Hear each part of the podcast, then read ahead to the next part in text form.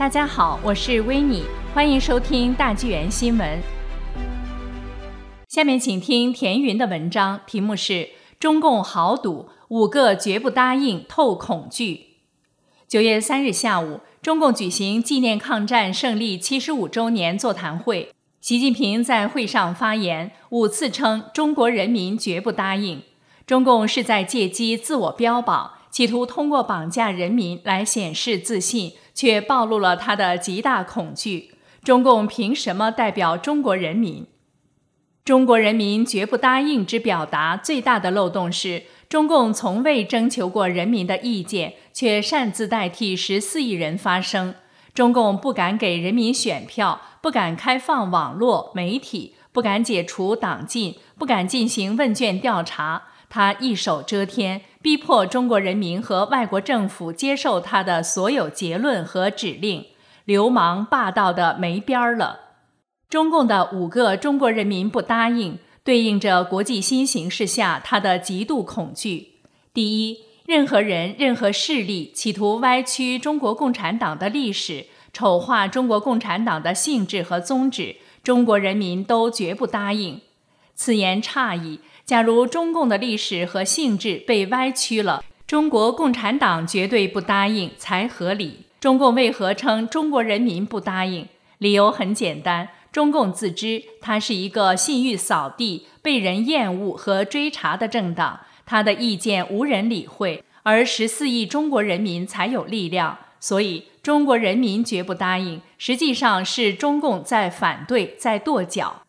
所谓歪曲、丑化中共历史和性质，乃是近些年来中外学者、政要和媒体对中共的深刻揭露。例如，大纪元系列社论《九评共产党》。首次揭示了共产党及中共的邪教本质及反人类、反宇宙的特性，揭露了中共丑陋的起家史和罪恶执政史，指出了抛弃中共、复兴中华的光明前景。这些论述破解了中共的欺世谎言，动摇了中共的统治根基，帮助大批民众认清中共，摆脱邪灵枷锁，意义非常重大。近期，美国多位政要公开剖析中共对世界的危害，欧盟也阐明其与中共价值观的差异。西方多国参透了中共的本质，中共如何不惊慌？第二，任何人、任何势力企图歪曲和改变中国特色社会主义道路，否定和丑化中国人民建设社会主义的伟大成就，中国人民都绝不答应。近年来，国内要求民主转型的声音不绝于耳，一些学者提出了具体的宪政构想，体制内外都有人提议另外组党，联合党内党外有志于国家建设的精英。这意味着中共将被踢出政治舞台，中共自然心有不甘。所谓社会主义成就，不过是中国人民被压榨后的物质积累，那根本不是中共的功绩。事实上，无人否定中国人民的努力和智慧。没有中共，中国将走上真正富强和富裕的道路。第三，任何人、任何势力企图把中国共产党和中国人民割裂开来、对立起来，中国人民都绝不答应。中共为何要把中国人民和自己捆绑在一起？中共为何惧怕外界区分中共和中国人民？因为他很清楚，中共依靠欺骗各界民众才夺取了政权。人民是国家的主人，中共若失去了人民，即失去了统治根基，失去了攫取利益的来源，也就失去了对外吹嘘、拉拢和胁迫的筹码。中共将迅速垮台、消失。今年七月二十三日，美国国务卿蓬佩奥发表历史性演讲。揭穿了中共声称其代表十四亿人民这一大谎言，呼吁世界联合抗共。蓬佩奥还说：“我们还必须与中国人民进行接触，并赋予他们力量。他们是充满活力、热爱自由的人民，与中国共产党完全不同。”中共恼羞成怒，连番对蓬佩奥进行谩骂。八月二十五日，喉舌新华社发表三万字长文。反驳蓬佩奥对中共的揭露，这正表明蓬佩奥看穿中共所言句句事实，正中邪党要害。中共惧怕的正在发生着。一方面，美国政府已经开始同中国民众接触，这包括通过美国驻华使馆网站发布谴责中共迫害法轮功等信息，会见法轮功学员和异议人士等。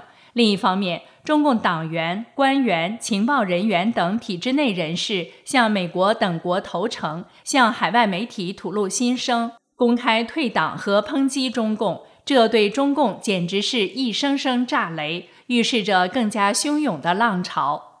第四，任何人、任何势力企图通过霸凌手段把他们的意志强加给中国，改变中国的前进方向。阻挠中国人民创造自己美好生活的努力，中国人民都绝不答应。第五，任何人、任何势力企图破坏中国人民的和平生活和发展权利，破坏中国人民同其他国家人民的交流合作，破坏人类和平与发展的崇高事业，中国人民都绝不答应。没有人阻挠中国人民创造美好的生活，也没有人破坏中国同他国的交流合作。中共胡搅蛮缠，故意把中共遭遇的反制和围堵歪曲为外国对中国和中国人民的敌意。纵观史事，华为被排斥并非霸凌，乃是多个国家维护信息安全、防范中共间谍行径的必要举措。“一带一路”遇挫。乃是多国识破中共扩张野心、维护主权和国家安全的动作。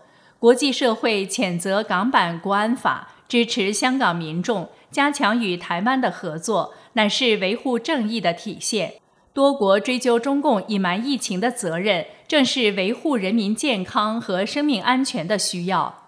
几十年来，中共利用外国的资金和技术发展做大，却恩将仇报。大肆窃取西方技术，对美国等国实施黑客网攻，在海外部署统战，并展开信息战等多种形式的超限战，企图颠覆自由社会。当中共的图谋败露，遇到抵制时，他就搬出反华势力和伤害中国人民的感情等说辞，煽动民族主义情绪，把水搅浑。习近平称，实现中华民族伟大复兴，必须坚持中国共产党领导，必须坚持走中国特色社会主义道路，必须坚持以人民为中心，必须坚持斗争精神，必须坚定不移走和平发展道路。这五个必须坚持自相矛盾。中共把党置于国家和人民之上，他的所作所为都是为了党的利益。因此，坚持中共领导就不可能以人民为中心。七十一年来，中共与天斗、与地斗、与人斗，斗得山河变色，八千万中国人丧生。中共大搞政治运动，摧毁传统文化，压制信仰、言论、出版、集会自由，剥夺人民的知情权。党堵住人民的嘴，用枪指着人民的头。自称历史和人民选择了共产党，这样的统治谁人能服？又怎能算数？中共声称和平发展，但是他却频频进行军事挑衅。最近推出北斗全球导航系统，又向南海发射导弹，都明摆着磨刀霍霍。中共疯狂抓捕香港民主人士和大陆维权人士，而且通缉美国公民和欧洲难民。公然践踏普世价值，完全无视国际法。显然，中共要坚持的道路通向深重的灾难和深渊。中共看似高调硬气，其实他叫喊的必须坚持、绝对忠诚、绝不答应，都是虚弱的表现。